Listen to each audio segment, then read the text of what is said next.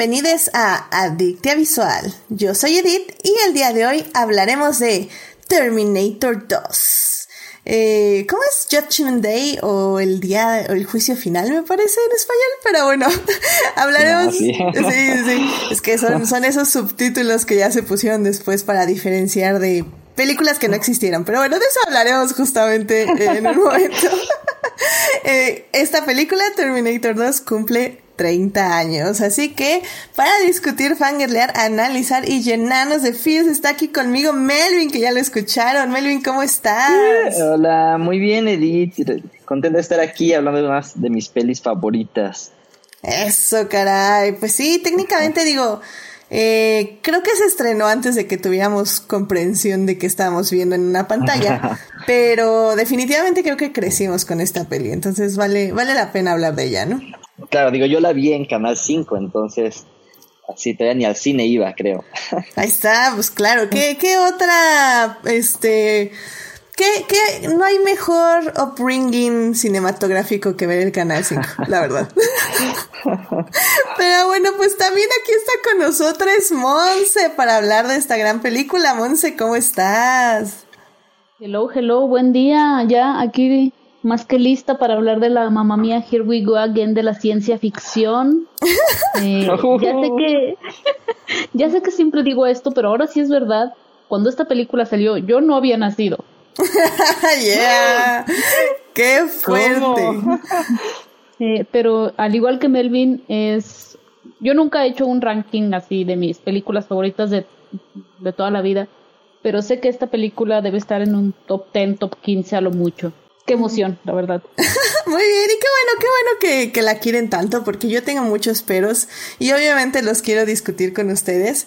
Pero bueno, antes que eso, ya saben, querido público, que si se quieren unir a la conversación pueden estar aquí con nosotros en el canal de YouTube o Twitch, donde estamos en vivo los lunes a las 9.30 de la noche, o nos pueden escuchar en diferido en las diversas plataformas.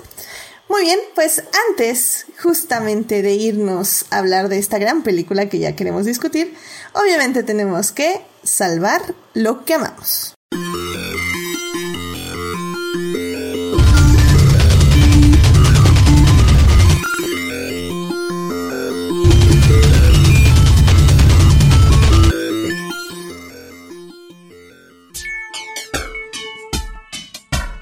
Muy bien, pues ya estamos aquí para salvar lo que amamos. Melvin, ¿qué te gustaría compartir con el público esta semana? Uy, pues no, está difícil, no sé, no, no hubo muchas cosas, pero a ver, este, entre las cosas como que pasaron, que es algo que todavía no sucede, pero ahorita ya bien, digo, siempre que las últimas veces que he estado aquí he hablado como de cosas de tarot y así, y pues resulta que se está organizando como unas olimpiadas de tarot que yo cuando me enteré fue así de wow, wow, ¿qué es esto, no?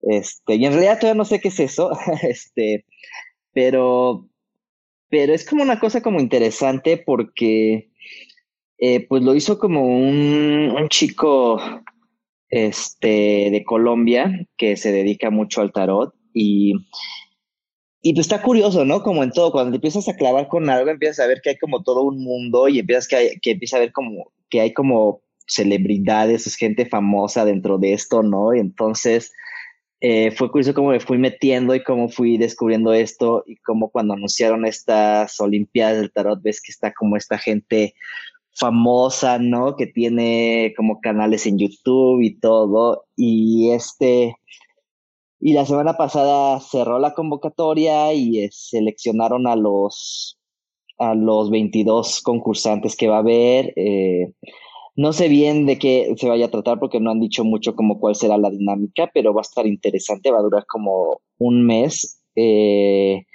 va a ser como un en vivo todos los fines de semana y luego como, como que habrá ciertas actividades entre semana. Y nada, ha sido como muy bonito porque abrieron un grupo en Telegram eh, de todos los que se han inscrito y entonces como que es un grupo, digo, he, visto que hay como de todo ahí, ¿no? O sea, hay gente como chida, hay gente que dice, ah, pues a mí me gusta nada más coleccionar esto, ¿no? Hay gente ya como súper clavada, este, hay, este, gente nefasta también, ¿no? Este, corrieron a uno que ya sabes, estos que se como de intelectuales, este, el equivalente al mansplaining ahí con cosas del tarot, ya sabes. Entonces, y hay gente muy chida también, entonces ha sido como interesante como entrar en este, en este grupo y ver qué está pasando. Y creo que esto va a ser en junio, o sea, ya, ya no tanto. Pero va a ser interesante ver cómo, cómo arman esta, estas Olimpiadas del Tarot. Digo, no sé qué actividades van a hacer porque es así como de, bueno, pues obviamente no van vamos a poner así como de a ver quién adivina más cosas o a ver quién predice más cosas, ¿no? Pero no sé, va a ser como muy creativo y a ver qué pasa. Y si les interesa, pues lo pueden buscar en Facebook e Instagram como las Olimpiadas del Tarot. Debe ser como la única opción ahí. Este, sí, dudo, dudo que haya más opciones. Oye, pero, o sea, mira, soy súper interesante. Este, al menos a chismear, claro que me meto. O sea, la verdad, este. Ay, bien, vamos a ver qué es. Vamos a ver qué es. Y, es que... ya, les mandaré, ya les mandaré las cosas cuando salgan cosas así chidas. Exacto, exacto. Sí, muchísimas gracias, Melvin. La verdad es que o sea, ¿quién, ¿quién se le ocurrieran estas cosas a nadie? Y pues vamos, vamos a ver, vamos a ver qué padre. O sea, la verdad está interesante. Ah, bueno, pues muchas gracias, Melvin, y pues venos avisando ahí cuando, cuando ya salgan. ahí lo verán en mis redes. Excelente. Muy bien, pues Monse, ¿a ti qué te gustaría compartir con el público esta semana? Bueno, la verdad es que he llegado a la conclusión de que soy la persona más predecible del mundo porque obviamente, mi Salvando lo que amamos es el tráiler de los Eternos de mm. Eternal que salió hoy en la mañana. La verdad es que hoy fue mi, mi día libre, pero me desperté temprano. Lo primero que hago, obviamente, como cualquier persona del siglo XXI, veo mi celular y ¡pum! Ahí está, a los dos minutos de que me desperté, el tráiler de Los Eternos y dije, wow, gracias Marvel, estas sí son formas de darme los buenos días. La verdad es que es una película que se ve diferente. Eh, no sé qué esperar, si, si soy sincera. Hace mucho que no me pasaba con una película de Marvel. No sé qué esperar, pero solo, solo les puedo asegurar, les puedo decir que todo el cast es muy bello. No sé si vieron Angelina, Salma, eh, Richard Madden, el querido Jon Snow, todos, todos son, como dice el meme, son bellísimos. Sí, sí, sí, este... Ah, yo, yo también tengo, tengo que admitir, tengo que confesar que en esta ocasión obviamente no... Eh, no aplicó el hashtag no vean trailers porque es un teaser y, y, ya estaba así con, o sea, le puse play, pero estaba así con, con el dedo en el botón de pausa por si se empezaba a poner intenso el teaser. Pero no, realmente es un teaser 100% teaser, es decir, no dice absolutamente nada de lo que va a pasar. Te introduce a los personajes de forma muy amplia. Eh, básicamente, como diciendo, estos tipos existen, se llaman Eternals, han estado ahí siempre y van a aparecer porque yo lo ahorita. Entonces, y, y creo que, o sea, lo, a mí lo que más me llamó la atención de este teaser es que tiene muchos paisajes como, pues, Nomadland, ¿no? Que pues es básicamente la película de la ganadora del Oscar, Chloe Zhao que también dirige esta película. Y no es queja, pero sí me, o sea, me llamó mucho la atención como que dijeron, para que sí sepan que es de Chloe Sao, ¿no? Madland, paisaje, paisaje, paisaje, paisaje. Entonces como, wow. No, y a eso me refiero con que es una película totalmente diferente. O sea, en cuanto visualmente, porque esta es de las películas de Marvel que no todo va a ser eh, VFX. Eh, creo que es fácil ver inmediatamente hasta ver a los actores que de verdad están respirando aire. Eh, entonces sí, creo que va a ser una película interesante. Hay que ver cómo reacciona la gente, ¿no? Porque pues ya estamos en esta nueva era de Marvel, eh, post saga del infinito, y pues parece que ya se están arriesgando mucho más. O sea, viene Shang-Chi, viene, bueno, Black Widow, que ya es un personaje que conocemos, Viene Miss Marvel, que va a ser una serie. Entonces, pero la verdad es que de todos los proyectos que vienen, este es el que más, más me llama la atención. Y pues más ahora que eh, Chloe Zhao ganó el Oscar.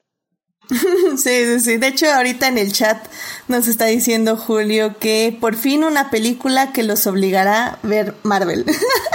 Digo, no específicamente nosotros, porque sí nos gusta el cine de arte, pero también vemos Marvel, aunque no me enamora, evidentemente. Hasta ahorita en las series ya me está agradando muchísimo más, pero... Pero sí, o sea, me pareció curioso y como dice bien Monse, eh, creo que Marvel tiene que hacer eso, diversificarse un poquito más porque a veces siento así, con, el perdón de Monse, que, que, luego ya todo parece lo mismo, de la misma plasta. Y no sé, a mí personalmente no me encanta. Pero bueno, esperemos que esta nueva etapa sea al menos un poquito diferente. No, no sé que no tampoco pido milagros, pero que, que tenga unas firmas más autorales, por decirlo de alguna forma. Así que bueno, pues ya saben, pueden ir a ver el teaser trailer de Eternals. En esta ocasión, Adictia Visual retira su hashtag nada más en esta ocasión. Así que pueden ir a verlo y pues cuéntenos ahí qué les pareció. Y bueno, pues ya para cerrar esta bonita sección, este, en la semana pasó un, una curiosidad interesante. Eh, ya saben que yo amo Hannibal, es mi serie favorita ever, porque, mm, sí, ya, o sea, ya la puse, es mi serie favorita porque amo esa serie, Hannibal, eh, de Brian Fuller.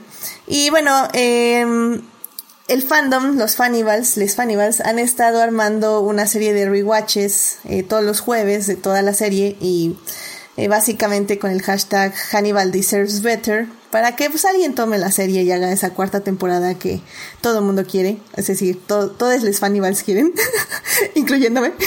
y, pero bueno, lo curioso fue que al parecer resulta que allá en Estados Unidos eh, hay una competición este, de arte eh, del Congreso, donde básicamente eligen varias obras de arte que se hacen en diversas escuelas de Estados Unidos para exhibirlas en la Casa Blanca durante un año.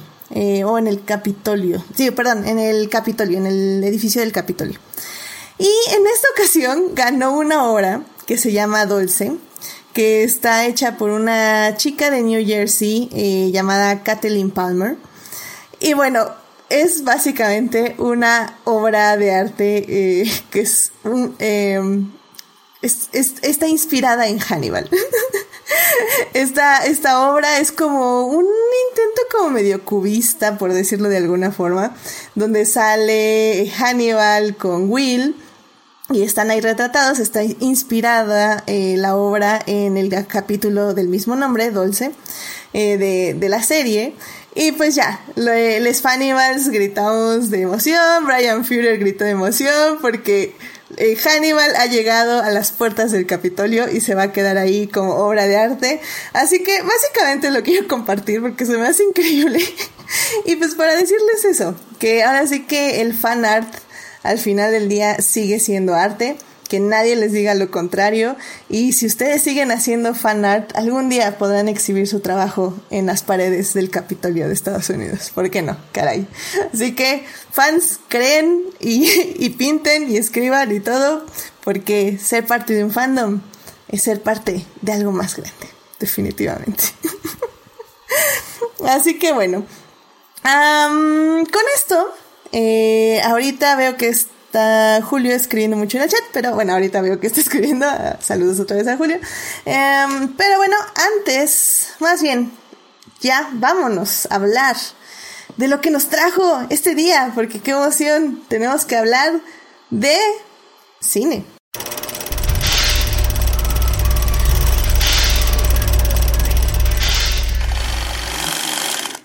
Muy bien, pues ya estamos aquí para hablar de cine y en esta ocasión vamos a hablar de la película Terminator 2, Judgment Day. Esta película se estrenó hace 30 años, en 1991. La película está dirigida por James Cameron y la protagoniza Arnold Schwarzenegger y Linda Hamilton junto con Robert Patrick. Eh, la película, digo, yo sé, yo o sea, miren, es una película clásica, es de ciencia ficción Obviamente vamos a hablar eh, con spoilers de ella, pero em, queremos darles también un poco de contexto por si ya después de 30 años ya. I mean, yes, sí, sí, sí, sí, Además, eh, la pasaban cada dos días en Canal 5. Sí, sí, sí. sí, Pero bueno, pues es, es, como, es como spoilear Titanic, por favor. No, no, no, es que es, es, como si no supieran que Leonardo sí cabía en la tabla, en la puerta. Pero miren, por si alguna extraña razón ¿Nunca han visto Terminator 2? Ni ninguna Terminator. Está bien, no se preocupen, porque en la primera parte de este programa vamos a darles básicamente el contexto más o menos de cómo se hizo esta película, de dónde venía, porque obviamente es una secuela de una película llamada Terminator. este, y pues les vamos a decir más o menos pues cómo se creó, cómo se hizo y de qué se trata Terminator 2, porque en la segunda parte ya vamos a hablar más de los personajes y de la trama y de la película en sí. Y en la tercera parte vamos a tener una interesante discusión sobre qué es mejor, el CGI o el live action. Y tal vez mencionaremos las secuelas que no existen. Porque eh, eh, Monse me hizo firmar este que, que básicamente Terminator 2, ahí se acaba la franquicia, que no fue franquicia, fue fueron dos películas, ¿verdad, Monse? Sí, sí. Sí, y una serie, nada más. Ah, y una serie. Perfecto. Entonces de eso vamos a hablar básicamente en la tercera parte. Así que bueno, sin más, vámonos a la primera parte. It is not a donut hole, but a smaller donut with its own hole. And our donut muy bien, pues ya estamos aquí en la primera parte para hablar de Terminator 2, esta película de 1991 que cumple 30 años, no lo puedo creer. Wow, o sea, realmente aquí sí podemos decir qué rápido pasa el tiempo, porque bueno, esta película se estrenó el primero de julio en Estados Unidos y llegó aquí el 3 de julio a México. Entonces fue una producción que de hecho se armó para estrenarse el, 4 de julio, es decir, eh, eh, aprovechar ese puente, esa celebración para que los estadounidenses fueran al cine. Y bueno, eh, primero lo primero. Terminator 2 es una secuela de una película llamada Terminator yo sé, este, los nombres son súper originales aquí. y, pues Terminator eh, se estrena, a ver, en 1984, efectivamente, en 1984, es la primera película dirigida por James Cameron eh, y pues tiene mucho éxito, pero pues básicamente pasaron, son seis, siete años, ¿no? Siete años para que se hiciera una secuela. Y pues en todo este tiempo pues hubo muchísimos problemas, hubo muchas pláticas con James Cameron. Pero tengo entendido que quien más quería hacer una secuela era Arnold Schwarzenegger, porque básicamente con Terminator, digamos que salió explotó su carrera actoral en cierta forma, ¿no? No sé, este, tú Melvin, si sabes algo un poco de este proceso y pues básicamente también me gustaría saber tu opinión de Terminator, porque eh, como estábamos comentando antes de entrar aquí al programa, estas dos películas, tanto Terminator 1 como Terminator 2, eh, por nuestras hermosas edades, ya no nos tocó verlas en estreno, pudimos verlas en reestreno cuando ya salió en 3D en el 2017 creo, si no mal recuerdo. Y, y así, pero básicamente crecimos con estas películas, sobre todo con la 2, viéndola en el Canal 5, ¿no? Sí, pues de la historia no, o sea, no, no mucho, este, solo que, o sea, medio sé que hubo que convencer a Cameron de, que regresara este, porque bueno, la primera es como bastante redondita, ¿no? Entonces, pues sí, sí veo lógico que, que ya la hubiera querido dejar así, ¿no? Eh, pero sí, o sea, yo, pues, a ver, haciendo cuenta, yo tenía como cinco años, entonces debía haber visto Terminator como a mis siete, ocho años, yo creo. Eh, y, y, algo interesante que no sé si a ustedes les pasó, pero eh, yo creo que Terminator 2 tuvo más impacto que la primera, porque la primera, pues, ok, sí, si quieres como que es algo nuevo, ¿no? Es este, este, historia futurista y todo, pero era como bastante oscura y creo que hasta clasificación R, ¿no? Allá, este, acá seguro C, ¿no? Entonces, hasta recuerdo que en, el 5 pues siempre salía la 2, ¿no? Casi la 1 no, y yo la vi hasta mucho después, ¿no? Entonces creo que el impacto de las dos es como mucho más, más fuerte que la uno, ¿no? Porque, pues, no sé, como que la uno te, estaba como en el imaginario colectivo y la dos ya es como, ya más establecida, no sé si les pasó así, ¿no? Eh, y a mí me gusta mucho la 2, ¿no? Pero sí fue así como a la para llegar a la primera tuve que pasar primero por la 2, ¿no? Que tenía una clasificación más baja. Y este, y no sé, digo, a mí me gusta muchísimo, es una peli que sí, sí he revisto muchas veces. Eh, se me hace, o sea, igual que la primera, bastantes como redondas. O sea, James Cameron sí abordó muchísimo como, o sea, agarró la mitología de la primera, cambió las reglas un poco del tiempo, pero dices, bueno, no importa. Pero eso está padre también porque son reglas diferentes y él como que construye ese mismo universo, ¿no? Entonces a mí me gusta como mucho eso, se respeta como cierto el, el mismo universo y se reinventa con la segunda, ¿no? Ya con más tecnología y eso que ya hablaremos más, más adelante de todo esto. Eh, presupuesto. Claro, más presupuesto. Y lo mismo, ¿no? Creo que bajó la clasificación y ya ganó más dinero, ¿no? Este, que justo por eso se me ha cerrado que una tercera parte llegara hasta muchos años después bueno, si existiera una tercera parte, quizás llegaría muchos años después, pero este, no y y la verdad es que esta película, de hecho, eh, como mencionas, es una película cara. De hecho, en su momento fue la película más cara. Eh, ya ajustando inflación y así, pues resulta que tal vez no tanto. Pero, pero sí, o sea, fue un presupuesto brutal. Eh, ahorita no me acuerdo el presupuesto en sí, pero por ejemplo, eh, dicen que casi todo el dinero se fue nada más en pagarle a actores y a James Cameron. Básicamente Arnold Schwarzenegger ganó eh, 15 millones de dólares por su papel. Eh, le pagaron pues más otras cosas porque como digo, él estuvo impulsando mucho que hubiera una secuela. a Linda Hamilton nada más le dieron un milloncito. Eh, lo cual pues me parece curioso. y pues James Cameron también se llevó pues, sus buenos milloncitos, ¿no? Porque, porque efectivamente, o sea, eh, estaban como... No querían regresar y sobre todo porque también tenían muchos problemas con una de las productoras que tenían eh, básicamente los derechos de la franquicia. Y, y, entre que lo compraban y lo no compraban y lo sí lo compraban, ya cuando se resuelve, pues básicamente Arnold ya tenía eh, brainwashado a James Cameron y pues decidieron subirse. Porque eh, para quienes no saben, como dice Héctor, que tal vez vivieron en una cueva y no tenían internet, pues sí, la primera Terminator habla sobre esta máquina eh, llamada un Terminator, así se llama la máquina. Eh, bueno, así le dicen, porque es un TX100, si no mal recuerdo. ¿Alguien se acuerda? Creo que sí, el primero sí, ajá. Sí, no, un, T, un T1000, perdón, T1000.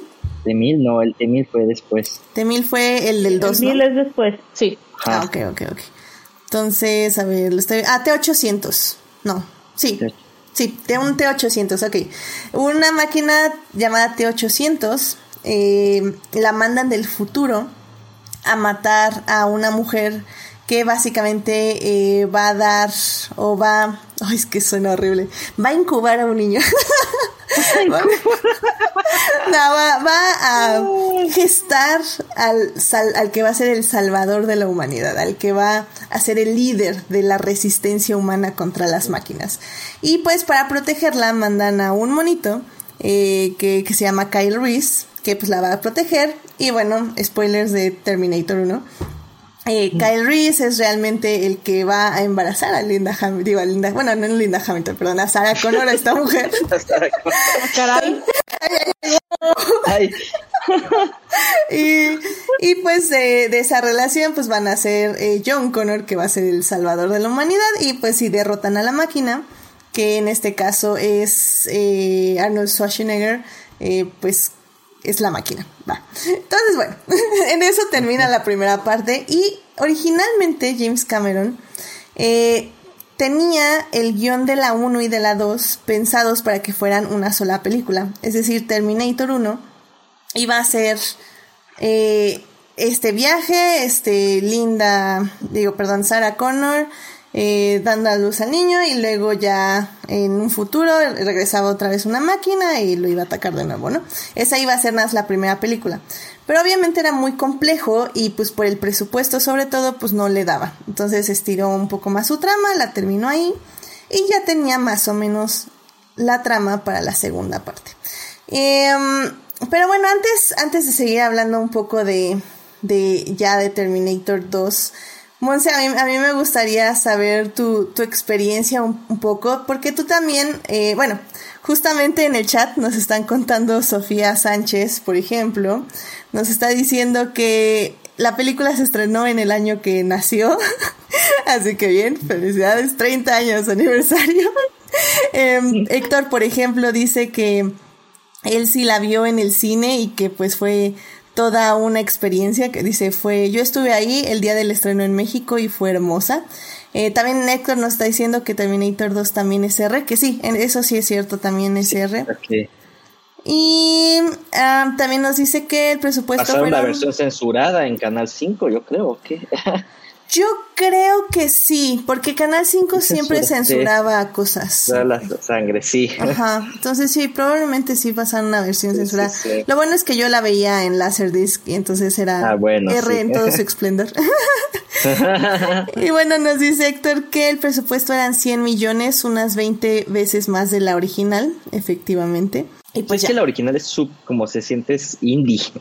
Sí, y eso le ayudó. Eh, eso yo quería comentar que la primera es así como muy low budget, ¿no? Ajá. creo que ahí radica parte de, del encanto de, de la primera y que incluso en la segunda, que es la última que existe, eh, todavía logra Cameron, obviamente con más dinero, pero darle un poco de, de ese toque, de ya me dieron más dinero, pero no lo voy a usar en en explosiones o efectos eh, a lo tonto. Creo que supo administrarse y, y pues sí, es parte de su encanto. Sí, completamente de acuerdo. Y creo que em, eh, lo más importante, y creo que lo, lo, lo hondaremos más en la segunda parte, es que también esta, esta segunda película un poco desafió, como decía Melvin al inicio, eh, desafió su propia mitología.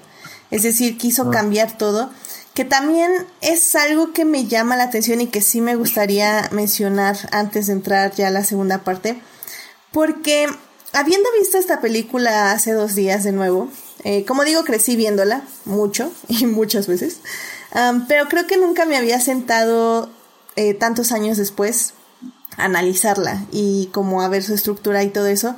Y creo que si son de las personas afortunadas o desafortunadas, no lo sé, que no la han visto, creo que sí es muy necesario que tengan unas advertencias en el aspecto de que sí creo que la película funciona ah, sin saber nada.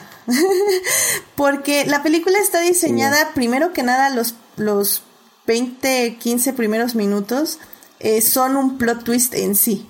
O sea, vienes de una película donde el malo es Arnold Schwarzenegger eh, y donde Linda Hamilton es básicamente eh, una Sarah Connor en peligro, una mujer en peligro, etc. Y corte a 10 años después Terminator 2, porque bueno, pasan 10 años entre película y película, eh, dentro de la película, dentro del tiempo de la película. Y pues básicamente son personajes completamente diferentes. Y creo que parte de la sorpresa y de la importancia de cómo esta película le agradó a las audiencias fue un poco eso, fue cómo manejó James Cameron este plot twist narrativo y cómo durante la película va viendo varios plot twists. El problema, creo yo, es que ya viéndola 30 años con cuatro no secuelas que no existen, este, ya es, es un contexto ya casi casi en nuestra mente, o sea, ya crecimos con la idea de que Arnold Schwarzenegger es Terminator y el Terminator es bueno. El Terminator es bueno. Exacto. al revés. Y luego se quedó como bueno en todas. Exacto. Pero, yo cuando, cuando regreso siempre a, a la 2, o sea, sí me pongo como en el papel de estar como espectador que acaba de, vio la primera, Terminator es malo, y a mí me encanta cómo Cameron, o sea, visualmente lo hizo muy bien, ¿no? O sea, toda la peli pone a Terminator, este, o sea, la, lo presenta casi igual que en la primera, ¿no? Este, nuevamente buscando la ropa, armas, ¿no? Y ya sabes, ¿no? O sea, va directo con John Connor. Y luego tienes a este otro personaje que no sabes que es robot todavía, y, y, lo pones como el policía, o sea, me gusta cómo, cómo empieza a jugar como con esos símbolos, ajá, entonces dices, ah, ese, este es el bueno, y los dos buscando a Connor y se vuelve como una carrera en el tiempo y, y esa, ese momento del pasillo en el que Schwarzenegger cuando saca, la, escopeta, y le da por primer y, dices este es el villano ya lo vamos o sea yo sí me, me, me, me pongo me hago ese coco wash de decir a ver no estoy pensando que este es el malo y saca la escopeta, dispara y pum, vemos que es un robot este que no se va a detener, o sea, ya te cambió todo, o sea, creo que para mí, en cuanto al lenguaje cinematográfico, eso es poetic cinema, ¿sabes? o sea, me encanta cómo lo presentan, ¿no? Y por eso me, gusta y me sorprende cada vez. Sí, yo estoy igual y creo que eh, mm, sirve mucho que justo antes de esa escena del, del pasillo, que toda esa escena secuencia en el eh, manicomio, no sé cómo llamarle, loquero, me encanta. También. que, ok, ya vimos a, al Terminator llegar, después vámonos a ver cómo está Sara, ¿no? O sea, y la vemos y ella está entrenando, a mí me encanta esa toma en la que la vemos y está haciendo ejercicio, ya se ve así toda mamá Dolores y todo, y es así como de, no, es que van a venir las máquinas y nos van a exterminar y todo, o sea, obviamente la hacen ver como, como loca, ¿no? Obviamente si viste la primera, sabes que, que pues en efecto. Entonces, cuando llega este Terminator, sabes el miedo que realmente Sara, Sara siente al verlo, porque ella se quedó en Terminator malo. Entonces, al menos para mí, 30 años después, sí funciona así viéndolo, viéndolo desde la óptica de, de Sarah Connor, ¿no? Sí, completamente de acuerdo. Pero miren, si quieren ya para hablar ya más a fondo de todo esto, eh, creo que ya nos podemos pasar a la segunda parte. Así que eh, vámonos a la segunda parte. Blow that piece of junk out of the sky! Muy bien, ya estamos aquí en la segunda parte donde estamos hablando de Terminator en su 30 aniversario. Terminator 2 para ser específicos. Este, em, en la primera parte pues hablamos un poco de la producción y un poco de nuestro acercamiento a la película. Y pues en esta segunda parte ya vamos a hablar exclusivamente de la película en sí. Eh, que la verdad es muy interesante en muchos aspectos. Em, como mencionaba yo en la primera parte, inicialmente cuando la vi en el, sábado no me encantó. Eh, creo que no envejece tan bien en el aspecto de ritmo probablemente y de duración. Yo probablemente le hubiera quitado una media hora. pero, pero la verdad es que ya analizando un poco su contexto, analizando ya un poquito más la película y todo esto, te das cuenta de que no es tan sencilla como lo aparenta. Que por cierto, no, no lo mencioné, eh, pero Terminator 2 está en Netflix, por si la quieren ver. Ahí, ahí está ya disponible. De hecho, la acaban de poner hace unos días. Entonces, tienen chance de verla y todavía hay bastante tiempo para que la puedan disfrutar. Ahí fue donde yo la vi. No es una versión súper restaurada, pero no. está mal tampoco. O sea, no es. ¿Saben, ¿Saben qué versión sí está restaurada?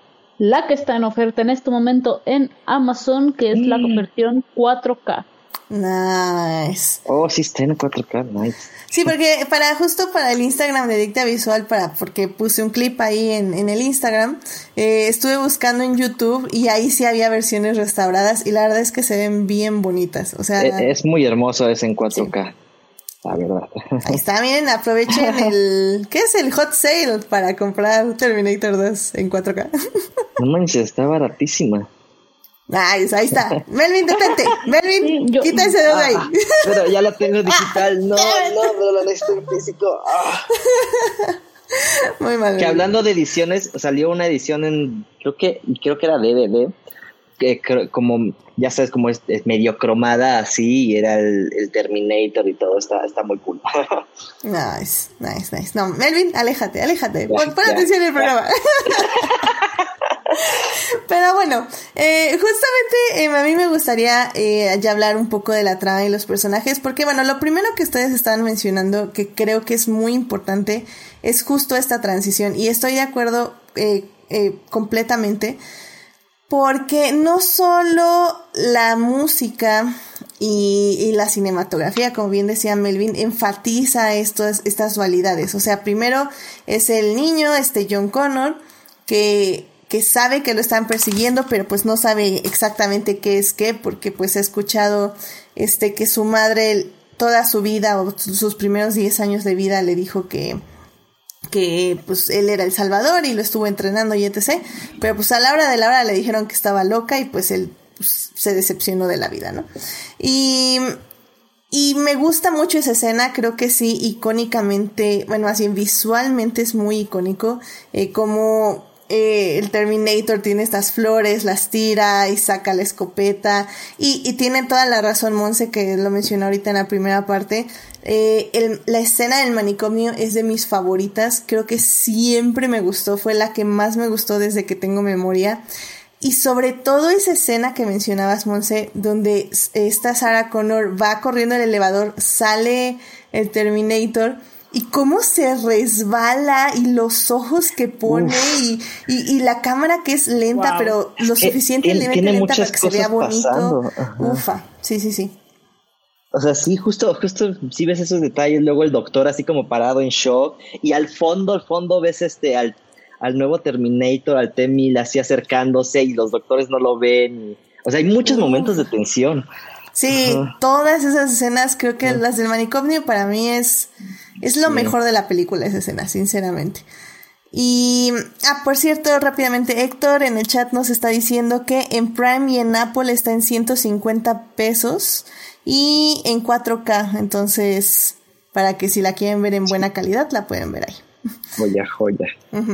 Y bueno, eh, entonces creo que hay muchísimos momentos en la película que tienen secuencias así, pero tal vez a mí lo que más me impresionó eh, es el desarrollo de sus personajes, porque no solo tenemos estos plot twists eh, con, con que, que, vemos quién es, quién es el bueno ahora y quién es el villano, etc., sino que tenemos también una inversión interesante de roles de género, siento yo. Eh, tal vez no tan inteligente, pero al menos interesante para la época sobre todo, donde tenemos una Sarah Connor que en lugar de ser esta madre, esta, vamos a decirlo como esta Virgen María de, de la primera película, donde tenía que ser protegida porque en su ah, vientre iba a estar el Salvador, etc. etc. Eh, James Cameron en esta peli lo invierte. Y, y ahora básicamente ella tiene un rol protector donde básicamente su hijo es como cero emociones, te estoy entrenando para sobrevivir, no tenías que venir por mí, casi casi le dice así como hazte hombre, etc, digo cosas así sexistas, pero pero bueno, no le dice eso porque Sarah Connor es una persona decente. Pero la verdad es que sí trata a su hijo muy distante, eh, solo lo está entrenando para el fin del mundo.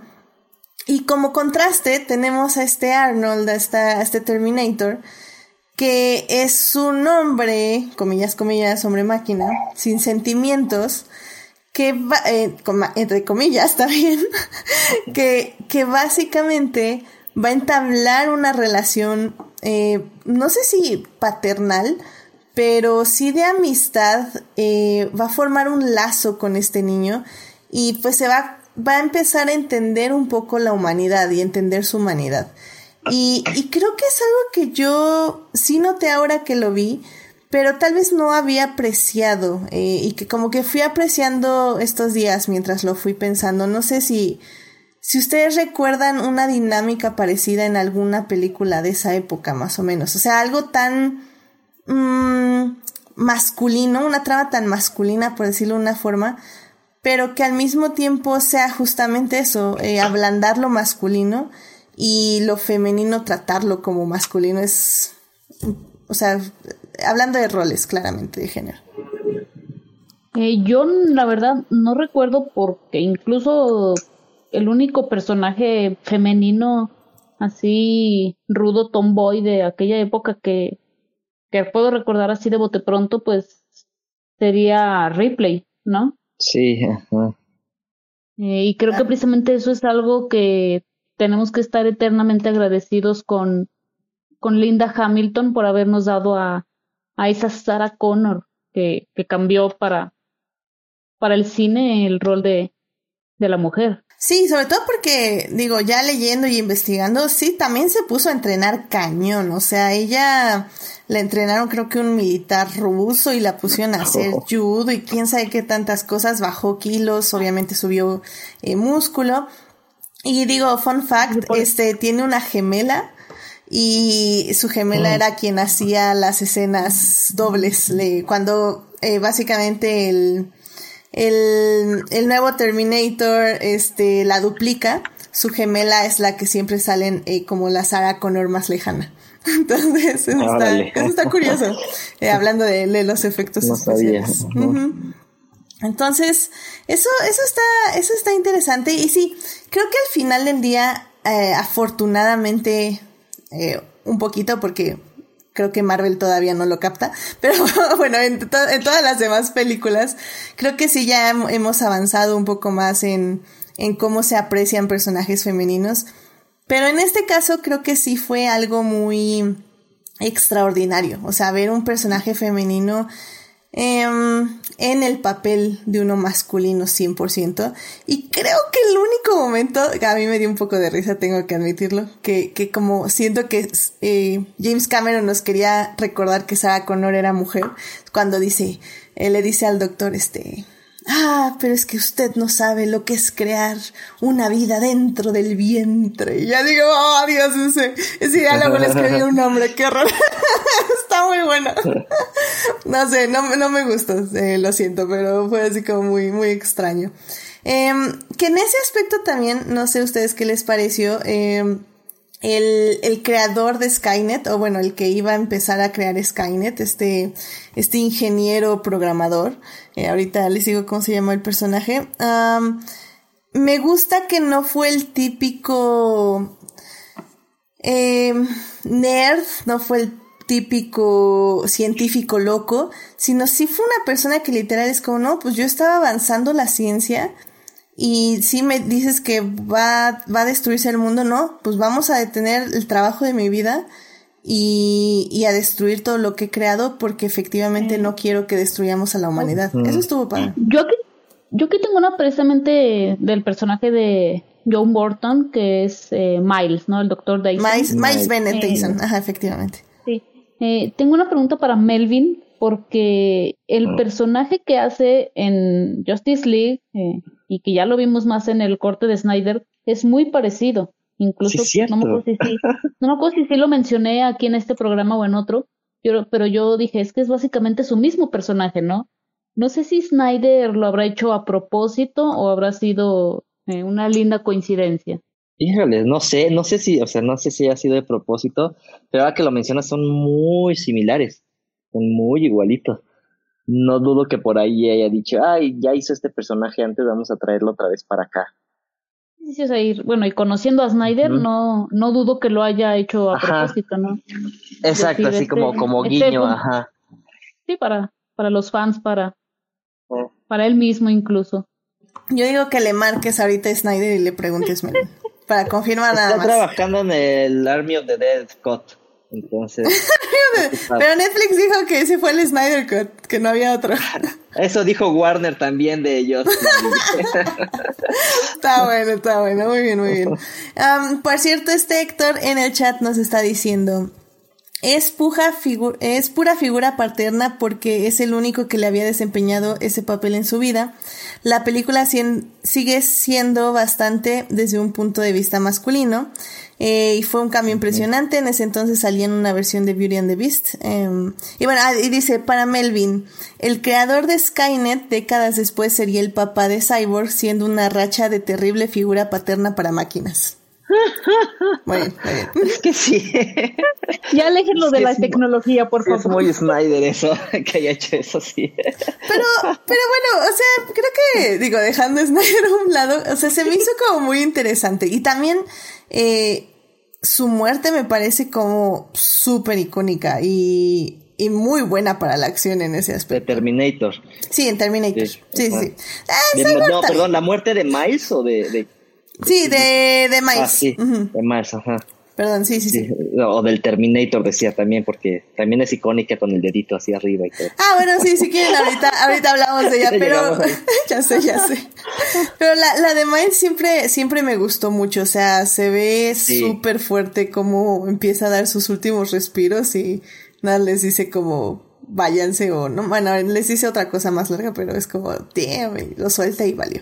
Eso está padrísimo. Y, y, por ejemplo, de Miles, este, en la versión extendida, cuentan más su historia de él con su familia y todo eso. Entonces. se, ve, más. Con y todo. Es como que entiendes más a ese personaje, ¿no? Pero entiendo que lo hayan quitado porque es como no es la historia de Miles, ¿no? Sí, no, creo que. Sí, vi. No, la.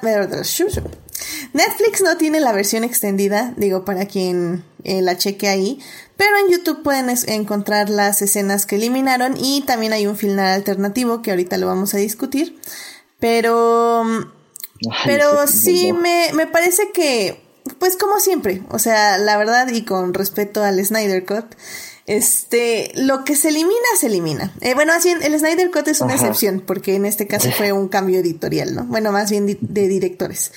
Pero, pero bueno, casi siempre, pues cuando es la película del director, pues lo que se elimina, pues es porque se tiene que eliminar. Incluso hay gente que discutiría que las escenas, eh, más bien las películas del Señor de los Anillos, eh, son mejores las películas cortas, porque para mí lo que para la gente son las extendidas son las películas y las cortas son extras, esas esas yo no las veo porque son chafas, son cortas.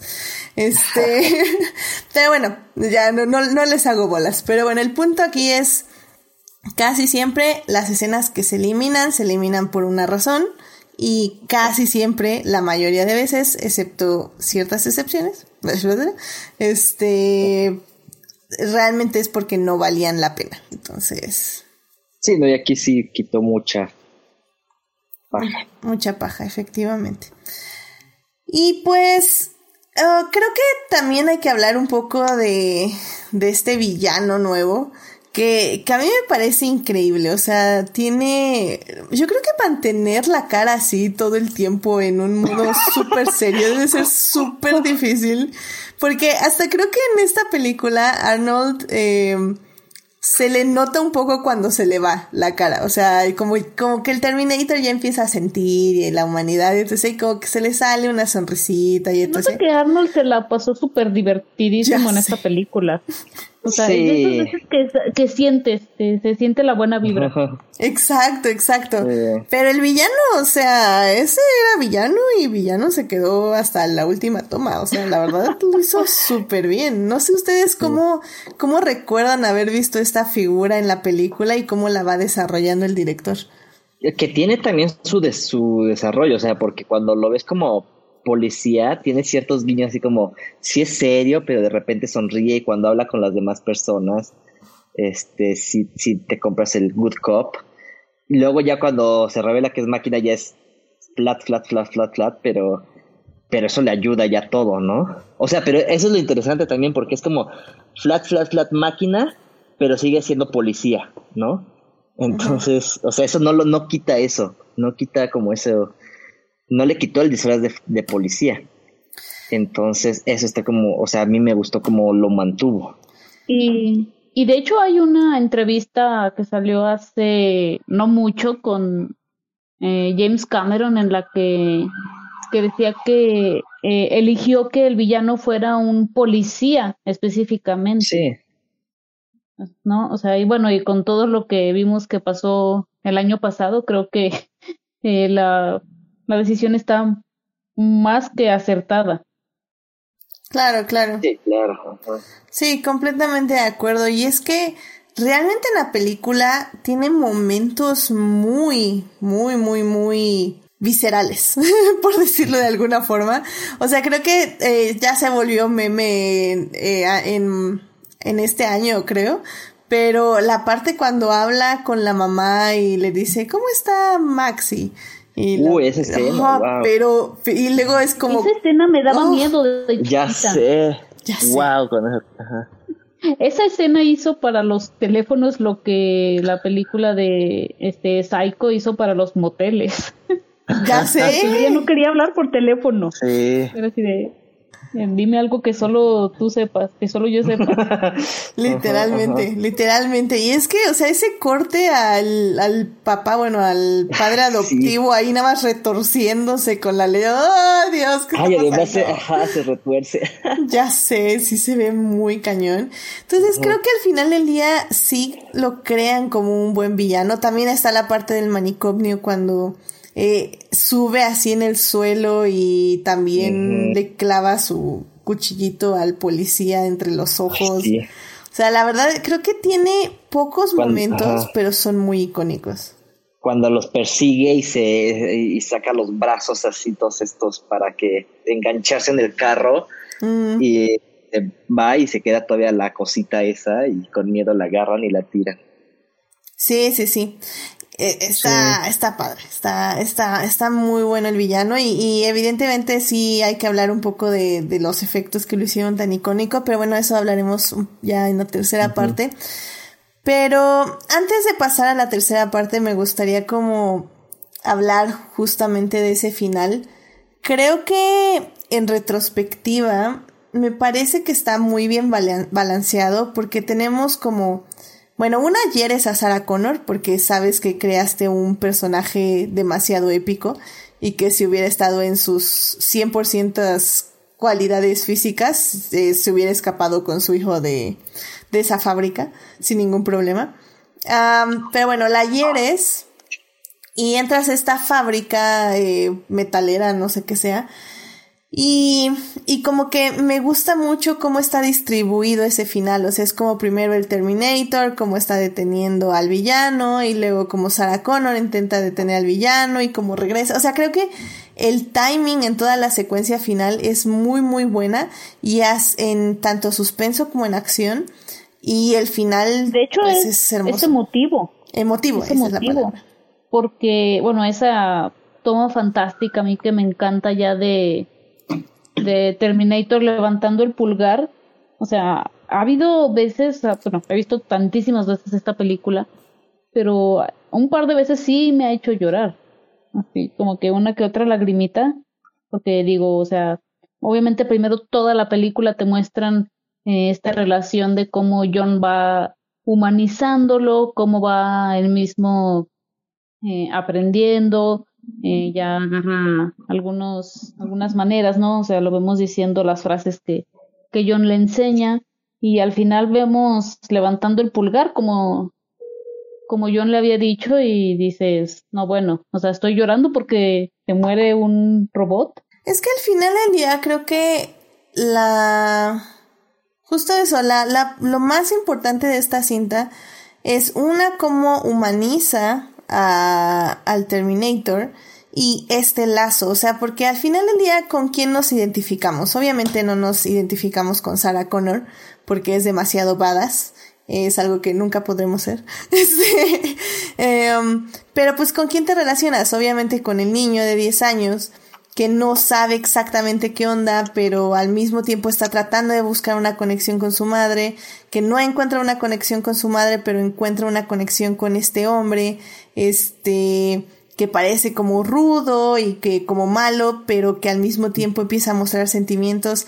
O sea, es lo que le llaman el, ay, se me acaba de ir el nombre, es el modelo Byron. O sea, como que es básicamente como todos los villanos. O sea, ¿por qué nos gusta Kylo Ren? ¿Por qué nos gusta eh, la bestia de la Bella y la Bestia? ¿Saben? O sea, son estos, estas figuras masculinas. Eh, ¿Por qué nos gusta Hannibal? son estas figuras masculinas que aparentan ser una cosa, eh, aparentan ser inaccesibles, pero al mismo tiempo aparentan que se pueden defender ellos solos y que pueden protegerse ellos solos, pero que al mismo tiempo muestran ciertas emociones, ciertas debilidades, pero no como una vulnerabilidad, más bien no, no debilidades, perdón, presentan vulnerabilidades. Y creo que al final del día ese tipo, ese tipo de lazos que se crean con este tipo de modelos arquetípicos son los que más llaman la atención. Y es por eso que creo yo que esta película funciona más que la primera. Porque al final del día eh, nos sorprende la creación de este personaje, de este Terminator.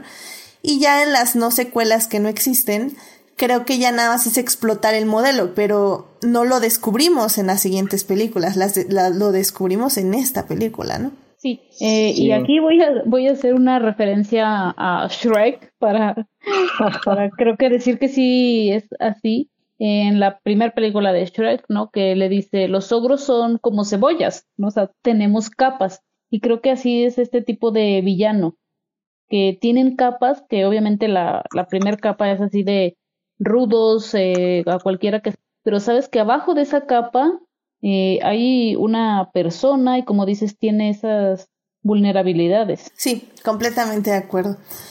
Ay, ay, ay, pero bueno, no sé si ustedes quieran mencionar algo más de, la película. Adelante, de, de, los personajes, este, fíjate que algo que me gusta a mí mucho de, de estas dos pelis, eh, y sobre todo esta segunda, eh, es que es, este tema de que John Connor es el salvador y, y siempre lo vemos como, ya en el futuro es como, ah, sí, el salvador y todo, ¿no? Y en esta peli es como este niño que no sabe qué onda ni nada y lo que me interesa mucho es, ajá, sí, un Huberto todo meco ahí, chafa y todo, pero este, que, que, que, es, que es hasta cierto punto, digámoslo así, no es como ir tan relevante, ¿no? Porque como dices, pues la presencia de, Terminator y de Sarah Connor es como mucho más grande, ¿no? Pero me gusta mucho cómo, o sea, este morrito eh, o sea, ya está predestinado, predestinado a ser el salvador de la humanidad, ¿no? O sea, como que no hay marcha atrás, ¿no?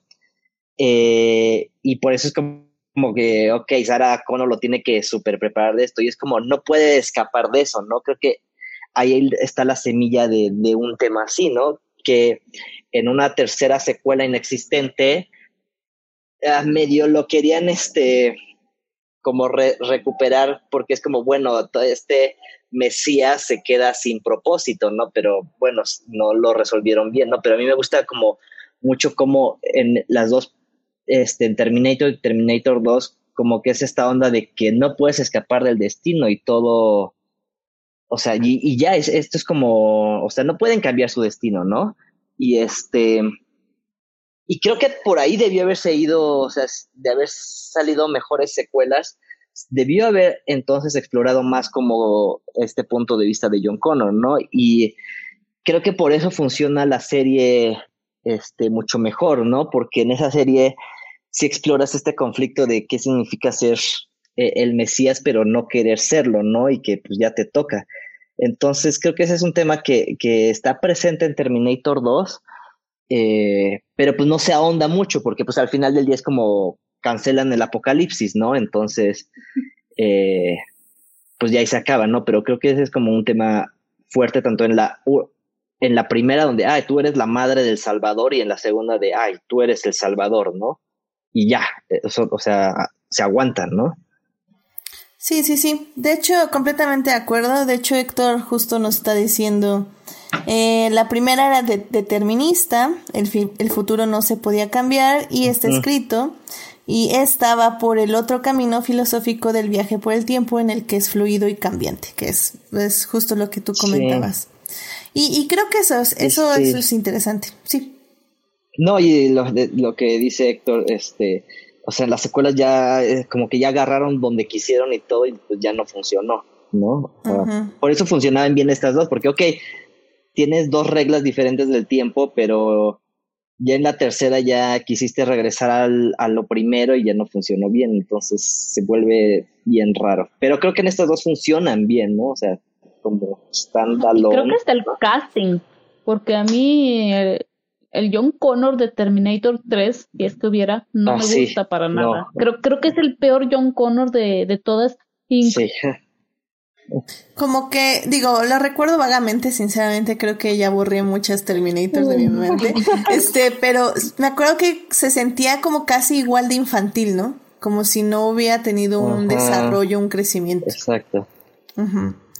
y, y, y creo que en sí ese es, o sea, esto que estás discutiendo, Melvin, es la esencia de por qué Terminator 1 y Terminator 2 funciona. O sea, creo que Terminator 1, pues es eso, es una película donde un villano persigue a una futura madre y a su protector y ya, y, tienen que, que, huir y pues el futuro no se puede cambiar, así que pues van a sobrevivir y van a hacer lo posible para eso, punto.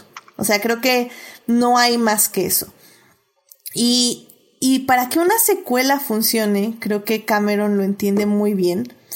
Y, y yo pienso que él creía que ya no podía hacer más con eso. O sea, imagínense que nada más regresara otra vez Arnold Schwarzenegger como el Terminator malo a perseguir de nuevo a Sarah Connor con su hijo otra vez y que tuvieran que volver a huir de él. O sea, evidentemente no hubiera sido una película interesante porque pues ya vimos la 1, pues vuelvo a ver la 1 para que me das otra película nada más ahora con otro personaje. Entonces creo que se me hace muy inteligente y, y pues donde realmente se ve la calidad de un director, cuando sabes que tienes que reinventar tu universo y ofrecer no solo nuevos personajes, sino nuevos desarrollos y, ¿por qué no?, hasta un nuevo universo. Y creo que eso es muy valiente también, porque no creo que hoy en día eh, un director o, por ejemplo, las productoras, las grandes productoras, dejen hacer eso a un, a a un director. O sea, creo que ya hoy en día sería muy complicado que llegue alguien y te diga, ok, haz una secuela, ah, va, te la hago, pero voy a cambiar todo. Pues te van a decir, claro que no, yo quiero el éxito de la primera. Y, tú me vas a dar eso. Y, creo que es muy importante entender que muchas veces los cambios es lo que determina el éxito de una secuela o de subsecuentes partes, ¿no? Eh, veamos, Héctor nos está diciendo en el chat. Ah, bueno, que estaba justo opinando de las secuelas que no existieron, entonces ahorita vamos a eso.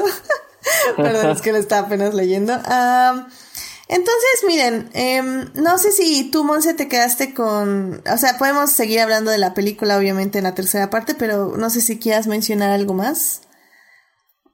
Eh, no, solamente eh, que lo varas que se ve eh, Sarah Connor con esa camiseta negra mientras está fumando, arreglando una pistola pistola o en una metralleta, escopeta, no sé qué sea, con sus lentes oscuros. Eh, con todo respeto para todos los seres humanos que vienen, eh, nadie se va a ver igual de varas que ella. Nadie, nadie, lo sentimos mucho, este, pero nadie se va a ver más varas, definitivamente. Pero bueno, pues bien, vámonos ya a la tercera parte. Eh, justo ya para discutir creo que lo más esencial de la película, que bueno, como, como decimos, creo que la trama, eh, más bien los personajes, el desarrollo de los personajes que fue de lo que hablamos en esta sección, eh, es como el corazón de la película, pero evidentemente no es lo principal, porque lo principal es la acción y la acción viene acompañada de mucho eh, live, bueno, acciones en vivo, más bien acción en vivo y muy poquito CGI. Así que vamos a hablar un poco de eso en la tercera parte. Así que vamos para allá.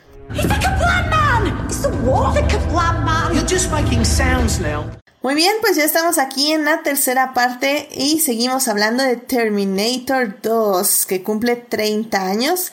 En la primera parte estuvimos hablando de la producción y de qué nos llevó a esta película.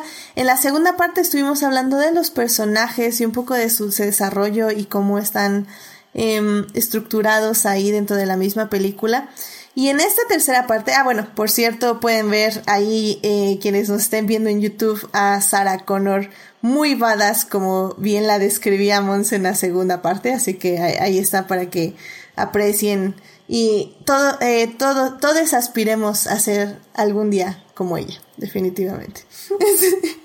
Pero bueno, eh, eh, obviamente con más apego emocional y lazos afectivos y menos trauma, este, nada más con esos detalles, pero con todo lo demás.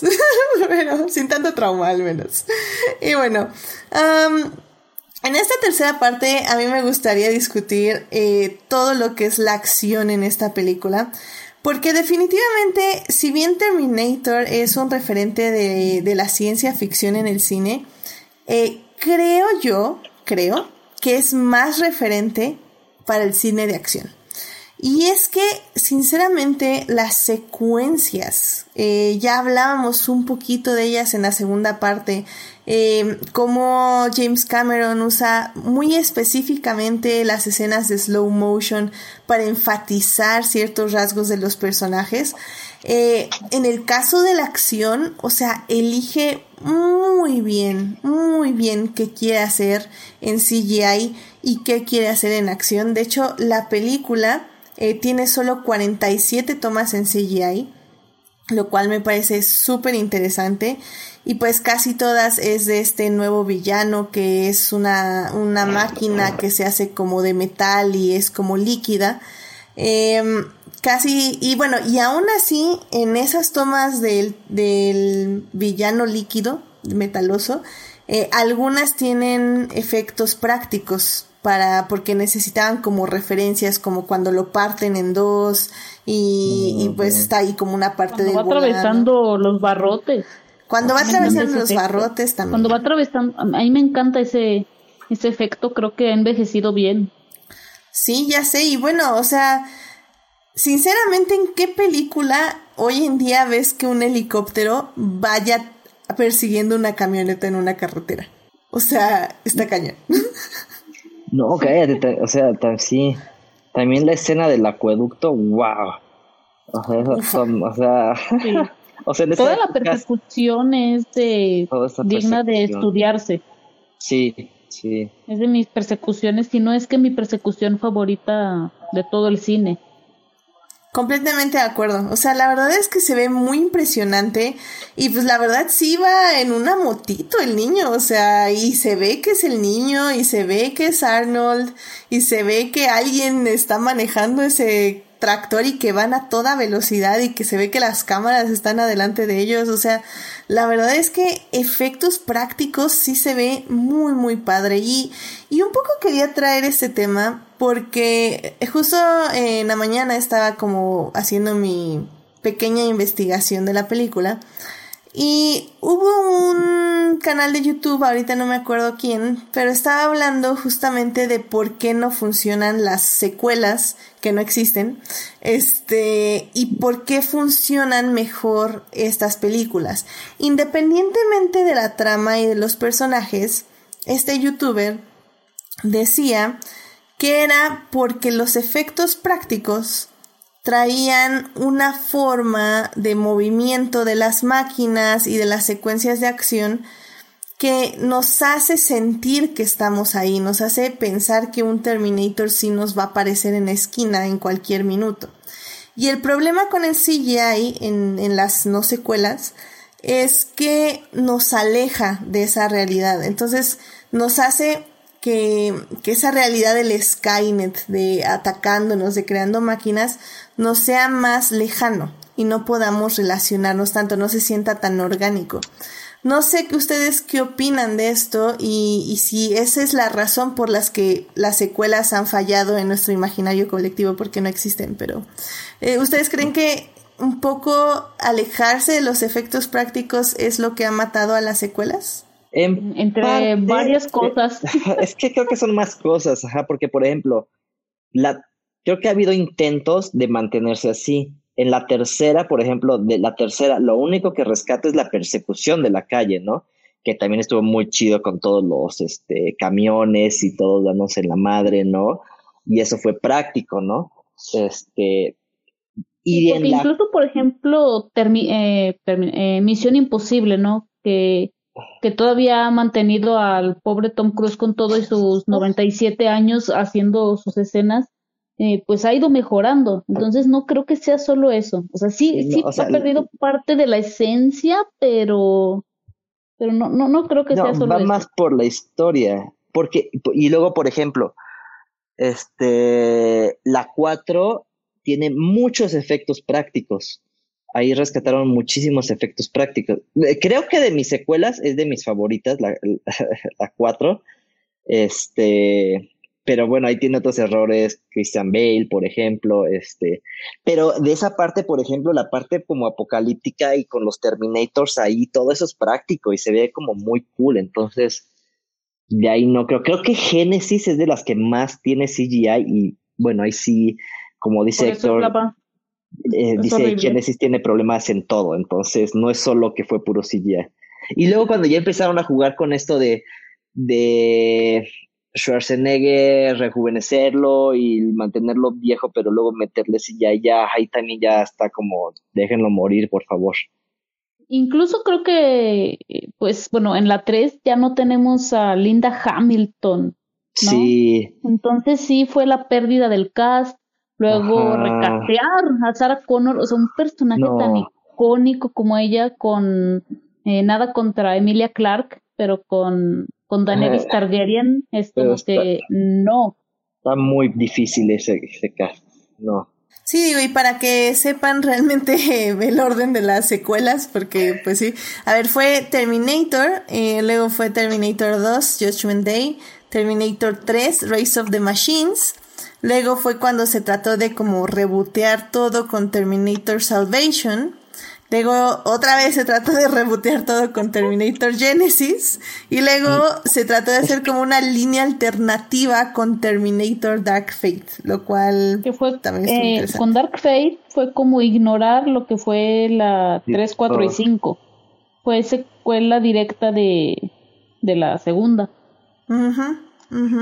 Sí, también con tanto recasteo estaba como horrible.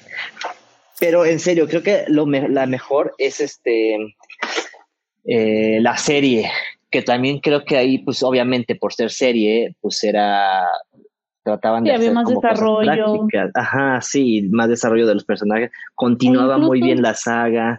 Creo que Lina Headey, eh, conocida como Cersei Lannister, fue una buena Sarah Connor. Sí.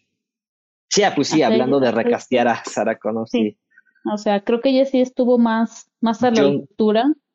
Porque, insisto, nada contra Emilia Clark, que la, la adoro, pero ahora sí que no, no la veo con, no tiene esa cara de, de varas. sí, exacto. No, era muy linda.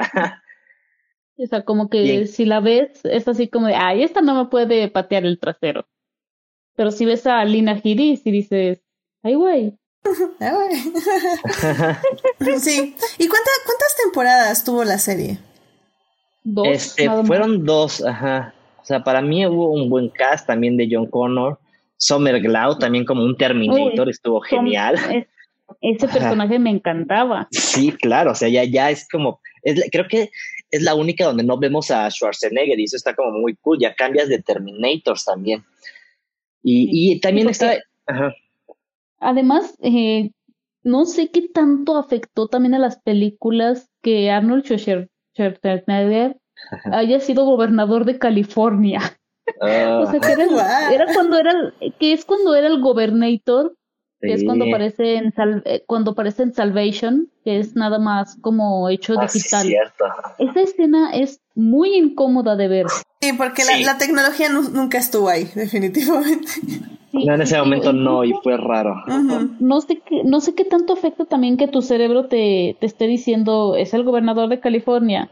Es como si ahorita me das eh, una cualquier película mexicana y aparece el gobernador de Morelos, ¿no? Que ya sabemos quién es.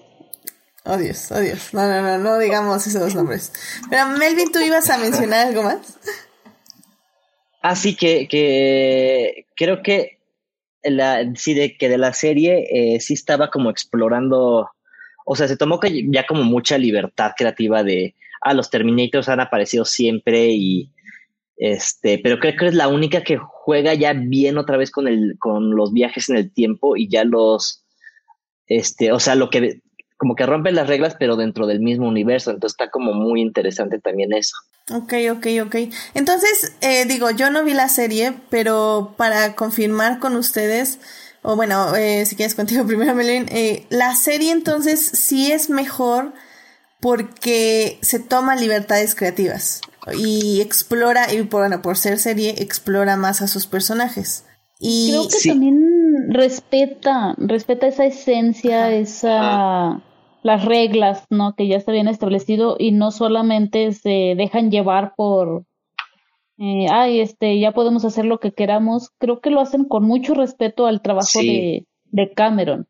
Y Pero llevándolo a, a nuevos lugares.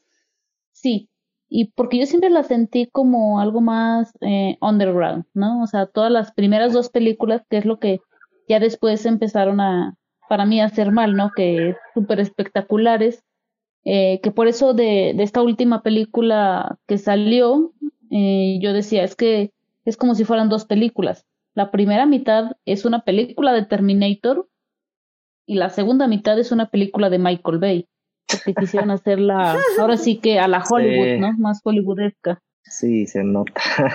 y hasta eso recuerdo que que esta última no me molestó, creo. Es que les juro que ya ya borré varias, o sea, ya es mi carpeta de Terminator, la depuré en algún punto y no me di cuenta.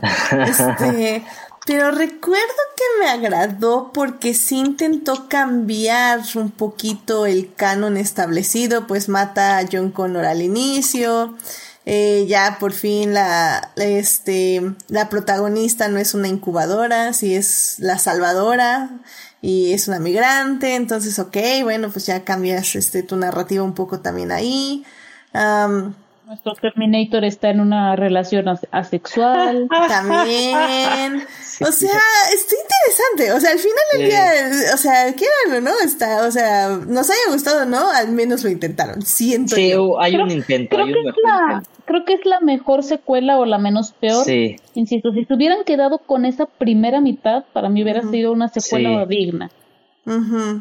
Sí, y luego como que tuvieron miedo y ya empezaron a poner los bombazos, ¿no? Sí. Bueno, sí, creo que ya la segunda parte no recuerdo. Sí, es, es lo que te digo, se convierte en una película de Michael Bay. Ahora que mencionamos ya esta última película, eh, bueno, me da risa y me acuerdo que en su tiempo, hace dos años, salió el meme de cómo James Cameron pensaba que eh, Linda Hamilton se iba a ver de, eh, de anciana, ¿no? Y se ve toda arrugada, apenas si puede hablar y, y como realmente es, ¿no? O sea, se ve igual como está ahorita, está toda varas. O sea, es así de, todavía la veo y es así como de, esta me va a partir la madre. Sí, me, me, gustó mucho que la trajeran y que la trajeran en un papel así, o sea, fue así como, no manches, qué padre. O sea, sí, sí, hubo mucho fangirleo en Dark Fate. De hecho, ahorita Héctor nos está diciendo en el chat que dice, le gustó Dark Fate, y ya dice, ahí lo dejo. dice que aplaudió al inicio y que su única queja es que Luis Mino sobrevivió. Que sí es cierto, yo también dije, ah, típico que me matan al hermano, qué triste. no, Luis, no te vayas. Pero bueno. No me puedes dejar así. Qué cosas. tenía que hacerlo. Sí, no, no, adelante. Eh, yo lo hubiera hecho, pero no conozco canciones de Luis Miguel. bueno, sí las conozco, pero digamos que hay un bloqueo especial en mi mente para Luis Miguel. Pero bueno, la serie me está ayudando a desbloquearlo, definitivamente. ay, ay, ay, pues sí, creo que al final del día, eh, como a modo de conclusión, podemos decir eso, ¿no? Que, que creo yo que el universo de Terminator es algo que se puede explorar y que puede dar frutos. El problema es que nadie ha sabido revolucionarlo o enfocarse a los aspectos correctos, ¿no? De, de la franquicia. Y, y digo, tantos intentos quiere decir que sí saben que hay algo, pero no han encontrado a las personas correctas para explorarlo. Y, y luego también no ayuda que los fans eh, también son muy um, protectores, vamos a decirlo, de, de su material. Oh. Eh, y, y lamentablemente esas personas tienden a ser las más vocales. Entonces, sí, en Dark Fate, por ejemplo, me, me gusta me acuerdo, No sé, no sé si se acuerdan cuando salió la primera imagen eh, de esta última película, las reacciones cuando sale Mackenzie Davis. Ajá.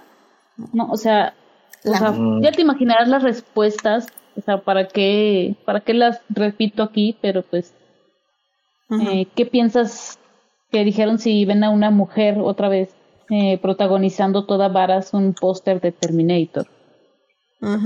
Ay, y que, y que Mackenzie yo, yo la amo y creo que hizo un muy buen papel. O sea, bueno, le hizo un buen trabajo, definitivamente. Sí, sí, sí, completamente de acuerdo. Y, y como digo, o sea, creo que también no fue inteligente. O sea, no, no, espérame, déjame replanteo eso. O sea, fue muy inteligente lo que quisieron hacer en Dark Fate. El problema es que también tienes que saber cómo marketearlo, porque si tu punto era que fueran más personas, sobre todo mujeres, a ver la película, pues también tienes que cambiar un poco cómo vendes la película, porque ya llevamos cuatro películas de Terminator antes de Dark Fate. Entonces, o sea, es como muy imposible que alguien que nunca le han gustado las otras cuatro vaya a ver la nueva. Entonces, no sé, o sea, creo que hay potencial, pero es difícil sacar ese nuevo potencial, ¿no? pues Melvin, no sé si tú quieras dar como una conclusión sobre Terminator 2 y pues todo esto de Terminator. Uf, este, bueno, de Terminator 2, pues creo que, o sea, aparte de ser, creo que la mejor de, de la saga, es de mis pelis favoritas, porque tiene muchos momentos que son muy cinematográficos. Creo que aguanta el paso del tiempo y si, en serio, si pueden ver la, eh, la versión 4K, dices, wow, qué bueno, gracias a Dios por los efectos prácticos de esa época. Y, y, el hecho de que, pues, no sé, también las cámaras de esa época y todo, a mí me gusta mucho. Y este, y como dices, creo que sí, o sea, hay carnita ahí, pero, pero pues no nos saben explotarlo. En este punto creo que yo no veo manera de salvar eso, o sea, quizás con un reboot, pero tiene que ser como de 000. Eh, pero no sé, o sea, explorarlo quizás desde otro lado. Eh, está difícil, o sea, también ya después de que son cuatro o cinco secuelas, ya también dices, ya, ya, ya, ya esa, esa franquicia ya murió, ¿no? Entonces que ahí quede. Y pues sí, que qué lástima, porque sí es un universo muy rico, pero pues no, no ha funcionado. Sí. Melvin, Edith, estamos en la era del streaming, así que obviamente, y como yo, yo soy amante de la televisión, yo no me cierro a la idea de que hagan otra vez una serie y que sea decente porque sabemos que en televisión hay más libertades creativas, se animan a hacer más cosas. Entonces, no sé si es porque todavía me aferro a que tiene que haber algo bueno, pero creo que la respuesta estaría en, en el streaming. Sí, y, yo creo que si sale, porque creo que no está la serie en ningún servicio de streaming, pero si saliera y empezara como a hacer ruido, podrían salir cosas chidas pero no la he visto. No, no está, pero es lo que les decía eh, en un principio. Si esa serie la, la hicieran hoy, eh, ya sea en Prime, Netflix, HBO, quien sea, sí creo que sería un hit, porque en su tiempo todavía no, pero hoy estamos en la era de que se acabaron las eh, series largas y originales, ya es únicamente básicamente que es miniseries y eh, spin-offs de personajes que ya conocemos o personajes que después vamos a conocer. Entonces sí le veo oportunidad en el streaming. Tal vez, tal vez. Yo creo que tendrían que hacerlo al revés, más bien empezar como en el mundo futurista y de ahí ya regresar al presente, pero no al revés porque sería como muy repetitivo, pero no sé, ojalá, ojalá te oigan. Sí, que tenga un, revival la serie. Sí, hemos visto revival hasta de Beverly Hills y Salvados por la Campana. que es Terminator. ah, ya sé, qué cosas, qué cosas. Sí, por cierto, Héctor eh, dice en el chat, dice Dark Fate solo necesitaba una última reescritura a ese guion y un mejor director. Terminator 2 es bella y hermosa. Eh, de acuerdo, Monse, ¿cuál es tu conclusión de esta película? Eh, que es una grandiosa película, eh, como secuela funciona muy bien, pero incluso como película standalone puede llegar a, a funcionar. Eh, y creo que sí está en el top de películas de, de acción y secuelas. Porque como les decía en un principio, creo que es la mamá mía Here We Go Again de, de la acción ciencia ficción. Y como, bueno, también lo mencionamos, o sea, Sarah Connor fue un parteaguas para, para el futuro de, de los roles femeninos en el cine, ¿no? O sea, incluso eh, personajes hoy ya como Atómica, como Furiosa, eh, puede que le tengan mucho que agradecer a, a Sarah Connor y a Ripley. Sí, creo que como mencionaba yo, es fue el primer paso para que entraran los personajes femeninos a las películas de acción. Eh, qué bueno que no nos quedamos ahí, porque eran personajes demasiado masculinos. Eh, y no, bueno, ya saben, eso es una plática más larga, pero, pero no es que sea malo que sean personajes masculinos, pero ya saben que a mí no me gusta cuando eh, ponen una mujer en un papel de masculino sin, sin explorar toda la dimensión. Entonces es, es como lazy writing. Pero bueno, como digo, fue, fue un primer paso y creo que se agradece y como bien dice Monse, sin, sin esos personajes eh, probablemente no hubieran existido otros y, pues qué bueno, o sea, por ejemplo, Furiosa creo que es pues es de mis personajes favoritos y, y Charlize Theron también está haciendo un muy buen papel como productora buscando esos, esos personajes que tienen muchísima más dimensión y que pertenecen al género de acción. Entonces en ese aspecto yo cualquier cosa que haga Charlize Theron estoy ahí. Este me gusta mucho, inclusive la que sacó en Netflix que a nadie le gustó, pero que yo sí quiero la, la secuela. que ahorita no me acuerdo cómo se llama. ¿Cómo se llamaba? Que estaba basada en un cómic.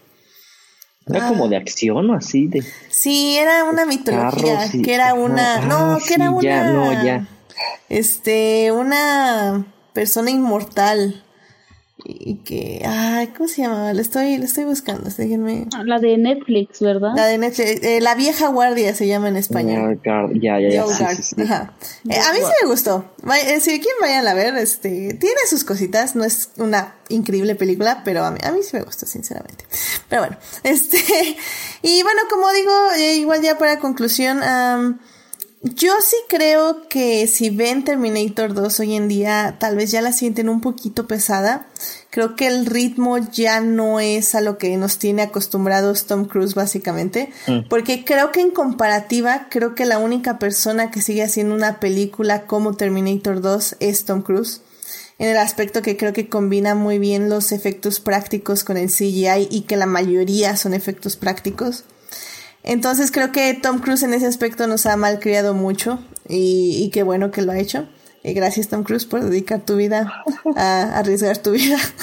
dedicar tu vida a arriesgar tu vida para nuestro entretenimiento. este...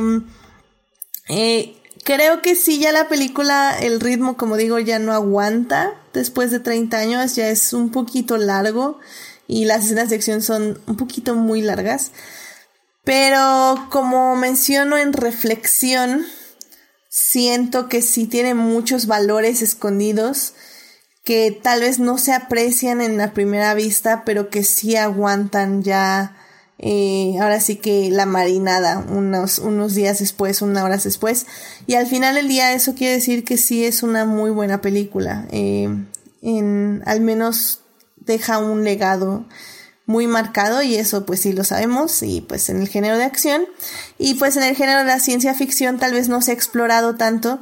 De hecho Héctor en el chat dice que, que no, no ve que haya una manera de explorar más ese tema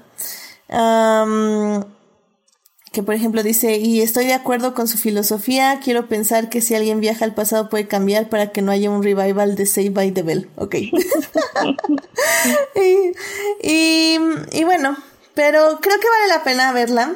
vayan a ver Terminator 2 después de tantos años de no verla, chequenla. Eh, díganos qué opinan y pues, pues disfrútenla, porque también creo que son de esas películas que se pueden ver con palomitas y así, pasándose un buen rato. Así que tiene buenos momentos, tiene buena comedia, que fue que creo que algo que no hablamos. Bien, también. Tiene muy buenos momentos de comedia muy voluntaria y está como muy bien puesta. Entonces está padre, eso me gustó mucho. En fin, pues bueno, pues con esto yo creo que podemos irnos a las recomendaciones de la semana.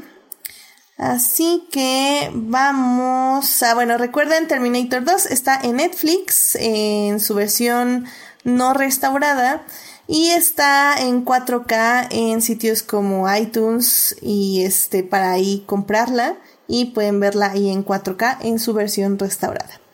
Así que bueno, pues vámonos ya a las recomendaciones de la semana. I love movies. Gosh, I love movies. Muy bien, pues ya estamos aquí en las recomendaciones de la semana. Melvin, ¿qué te gustaría recomendarle al público? Hay un, hay un proyecto en Kickstarter que ahí Edith pondrá el link bonito. Este se llama The Robosexual. Este es película super indie. Este, pero es ciencia, o sea, la venden como ciencia ficción queer.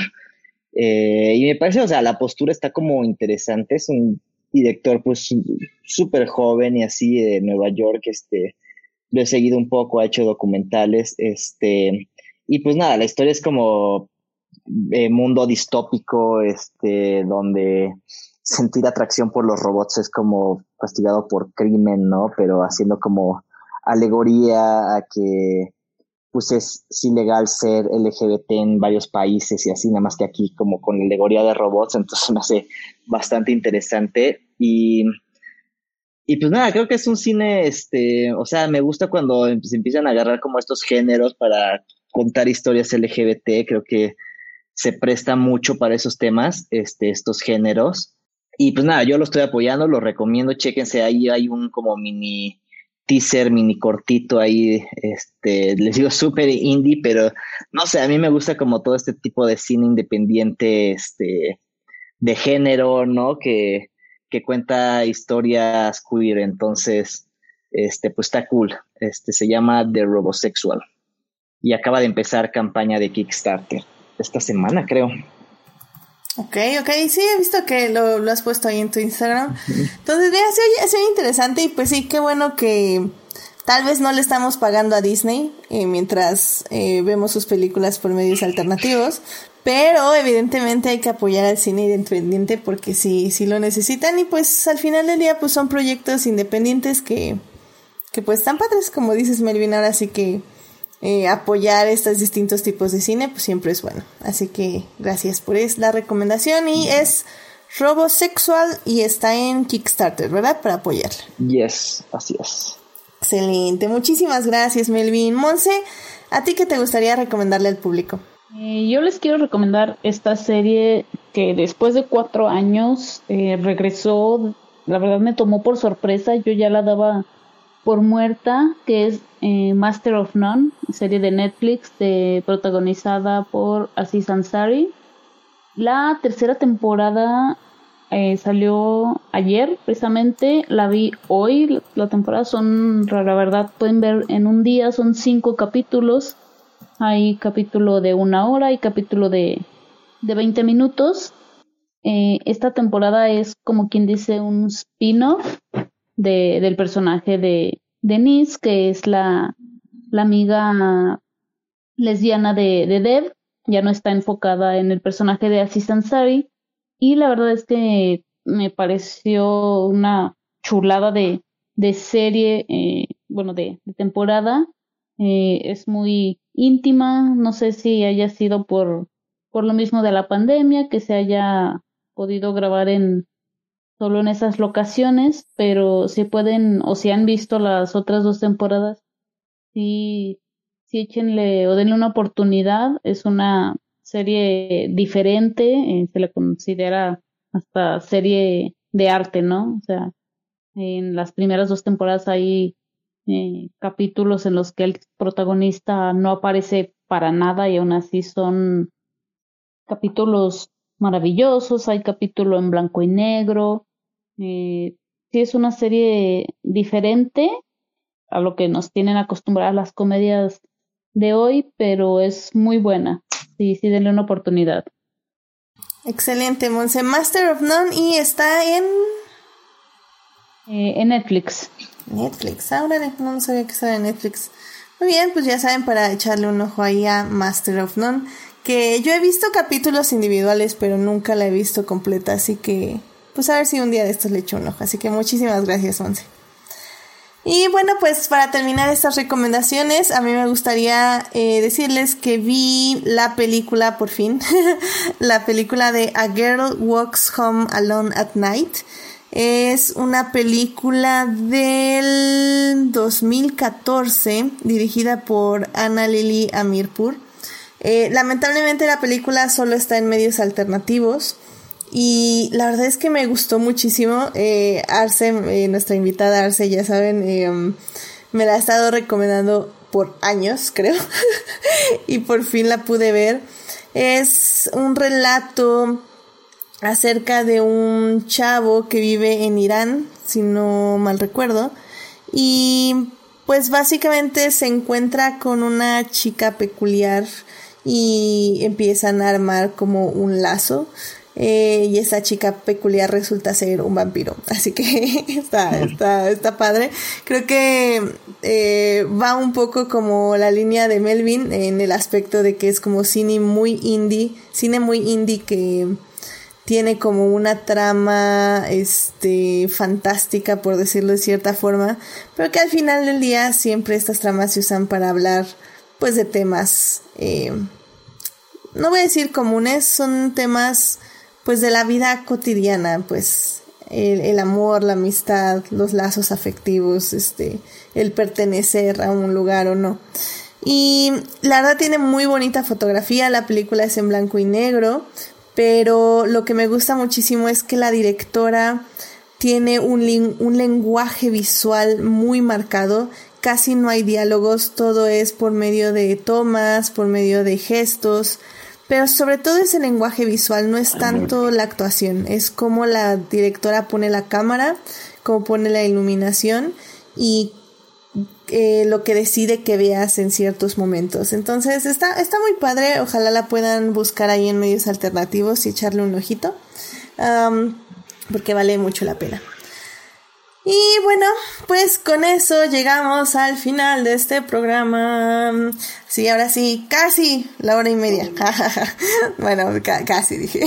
Pero bueno, este, muchísimas gracias Melvin y Monse por venir a hablar de Terminator. Melvin, gracias por venir al programa donde te puede encontrar nuestro público. En Twitter e Instagram como MelDJ. Excelente. Y gracias por invitarme, siempre es un gusto venir por acá. Muchas gracias, Melvin. Y pues también muchísimas gracias, Monse. Eh, ¿Dónde te puede encontrar nuestro público? Eh, muchísimas gracias, como siempre, por la invitación de este programa que desde principios de año Melvin y yo organizamos. A mí me pueden encontrar en Twitter como arroba G, donde eh, podemos pelear de cualquier cosa.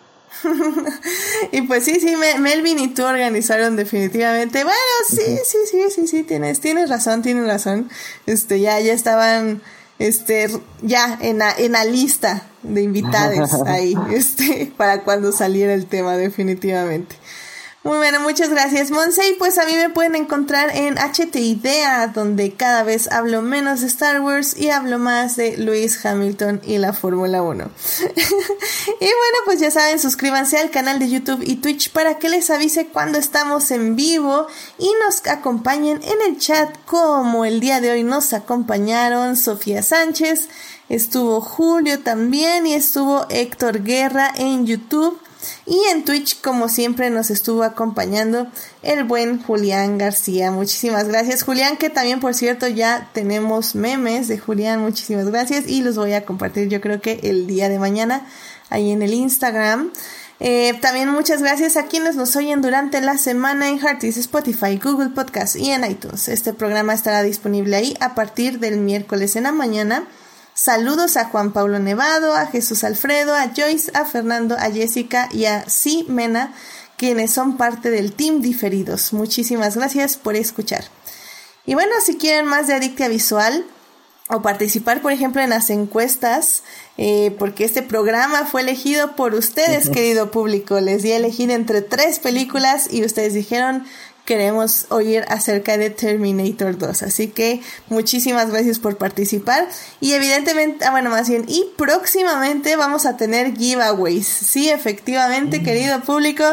Adictia Visual tiene presupuesto, bueno, poquito presupuesto, pero tenemos giveaways, entonces estoy viendo la mejor forma de darlos, son unas películas y unos pósters eh, viejitos, pero pues están, están padres, así que estén ahí en las redes. Estamos en Facebook, pero también estamos en el Instagram, en Adictia-Visual, que es la plataforma oficial del podcast. Ahí pueden leer reseñas de películas y series, ver los reels, acompañarnos en los lives, compartir en las historias o próximamente participar en los giveaways. Y bueno, pues la próxima semana no tengo idea de qué vamos a hablar. Tal vez hago otra encuesta el jueves, eh, tal vez no. Eh, ahí estén en las redes checando si hay encuesta el jueves para, para que voten. Pero pues ahí, ahí les estaré avisando. Eh, pues bueno, que tengan una muy linda semana. Síganse cuidando mucho, no bajen la guardia y recuerden, usen cubrebocas. Muy buenas noches, cuídense mucho. Bye Melvin, bye Monse. Eh, gracias por acompañarnos. Nos estamos escuchando. Bye bye. Bye. Bye.